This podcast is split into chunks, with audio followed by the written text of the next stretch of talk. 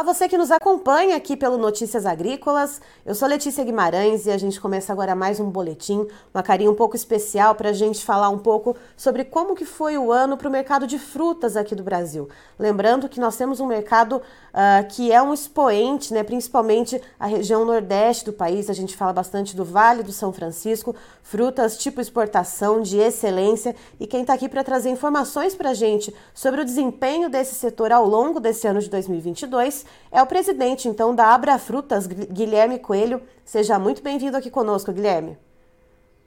É, eu gostaria de agradecer a oportunidade, Letícia, a todos do Notícias Agrícolas.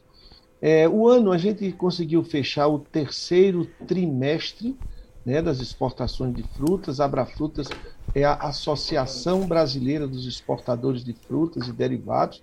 Nós temos a sede aqui na CNA e nós estamos aí apontando né, com o fechamento do terceiro trimestre, nós temos uma queda de 12% é, em dólar nas exportações em relação ao ano, de, o ano passado, de 2021, e temos também uma queda de 15% em volume. Tá? Qual foram as frutas mais afetadas, tá certo? É, porque essas, esses números não estão é, crescendo. É, no Nordeste, foram por causa das chuvas, uhum. Né, as chuvas foram muito fortes, muito intensas, e com isso, quem produz manga, melão, enfim, os produtos, as frutas que exportamos, nós ficamos receosos. A gente usa até uma expressão que quando chove, a fruta não tem a mesma qualidade, a gente fica com medo de exportar problema em euro ou em dólar, né? porque muitas vezes a fruta chega lá e não está de boa qualidade. Outra fruta que tivemos problemas foi a maçã. E aí a maçã foi para outro problema. Foi questão de estiagem, tá certo? Mas o último trimestre do ano, significa outubro, novembro e dezembro, é onde estão é, os maiores volumes de exportação. Então, nós lá para dia 10 de janeiro, 15 de janeiro de 2023, nós iremos fechar o ano de 2022. O ano passado, nós exportamos 1 bilhão e 60 milhões de dólares de frutas. E vamos ver, é, é Letícia, a gente voltar a conversar lá para meados de, fevereiro, de, de janeiro para atualizar, tá certo, a todos como foi o ano de 2022. E Guilherme, existe alguma expectativa em comparação né, a esse resultado que a gente já tem de 2021? Então, uh, ah, 1,6 bilhão de dólares né, em exportação de frutas. A gente tem essa, essa prévia, né? Então, uh, até setembro desse ano. Dá para ter uma ideia se a gente vai conseguir chegar perto do, do faturamento que se teve no ano passado ou do volume que se teve é, no ano a passado? A sua pergunta é muito interessante. É, eu, eu poderia dizer a você que eu, eu, acho que a gente vai ficar mais ou menos do que fizemos o ano passado, que é 1 bilhão e 60 milhões de dólares. Uhum. Não acredito que vai passar disso aí. A gente vai chegar perto, entendeu? Ali por volta desse valor, um pouquinho menos é, esse ano. Mas não é porque não tem pedidos, não é porque nós aqui ficamos, é como eu disse a você, inseguros com as exportações de frutas. Foi um ano que começou difícil começou difícil, nós tivemos muitas dificuldades com essa questão de fertilizantes, tá certo? Eu mesmo tive na Rússia, eu fui numa missão oficial na Rússia em fevereiro, uhum. tá certo? Para a gente, é, de uma hora para outra, começamos a ver a dificuldade, os preços subiram bastante, mas graças a Deus isso foi resolvido e flui normalmente.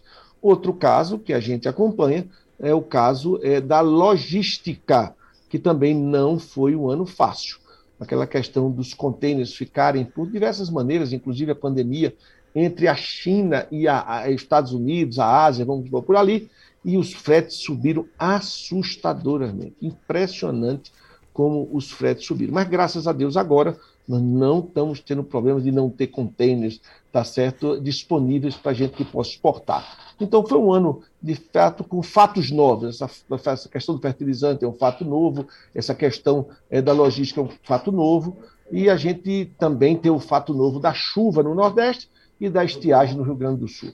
Mas quem mexe com, com agro é isso mesmo, é uma indústria a céu aberto e a gente vai se adaptando e vai rompendo, e eu sou um otimista em relação à fruticultura do Brasil.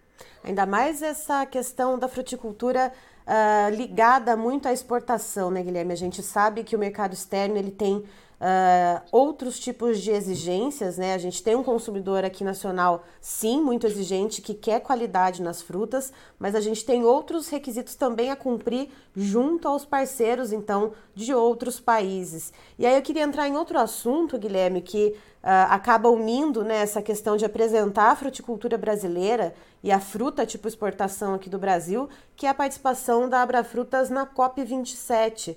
É, então, como que foi esse alinhamento né, de mostrar a, o setor de frutas aqui do Brasil, a questão de rastreabilidade, a questão da qualidade dos produtos e também uh, dos tipos de defensivos e outros insumos utilizados na produção brasileira, então, para tantos representantes internacionais nesse evento? Olha, foi muito importante a nossa presença eh, na COP27, e eu costumo dizer que nesta conferência das partes do clima, a gente fala para o mundo. O mundo está lá, tá? E eu fui lá dizer o quê? Que a nossa fruticultura respeita todas as regras ambientais, sociais e de governança que o mundo hoje exige. Para a gente exportar uma fruta, Letícia, nós precisamos ter certificados internacionais. A gente tem que ter certificado social, nós temos que ter certificado, vamos imaginar assim, ambiental e também de manipulação da fruta, né? manipulação nos packing house. Né? Então a gente recebe uma auditoria para saber se todos os funcionários das empresas exportadoras têm carteira assinada, se eles estão usando os equipamentos de proteção individual, se os ônibus, um exemplo assim, que levam e trazem ele das fazendas, os, os, nossos colaboradores rurais, se estão com os pneus ok, se o motorista tem a carteira de motorista, se o ônibus está em condição de ser usado, de transportar pessoas. Nos packing house, a temperatura que o packing house está, tá certo, se você não tem ali é, pro, é, bactérias lá dentro, se fazem, pega o cotonete, passa ali nas mesas, é um negócio muito criterioso além das regras ambientais. Só para você ter uma ideia, citando o um exemplo da manga, quando a gente vai exportar uma parcela de manga, a gente pega uma caixa de manga, envia para um laboratório para ver quais são os resíduos que o que nós aplicamos nessa fruta tem. Existe uma grade do que se pode aplicar e a quantidade que pode ficar de resíduo, e isso significa respeitar, tá certo, o que o consumidor do mundo quer. Só para você ter uma ideia, se, por exemplo, você mandar uma fruta e lá na chegada for feito uma análise de resíduo e der um número alterado, esse container é imediatamente incinerado e o exportador ainda paga por essa incineração. Então é uma coisa muito séria que nós respeitamos o meio ambiente, nós não desmatamos, nós não queimamos florestas. O que nós temos no norte do país é o açaí. O açaí é extrativista, são florestas e florestas e florestas, tá certo, de açaí no Pará, no Amazonas, onde gera bastante emprego e renda e ninguém desmata para ter o açaí, porque o açaí é nativo, são florestas de açaí e que o mundo hoje pede muito açaí. Então, nós estamos tudo dentro do que o mundo quer e precisa.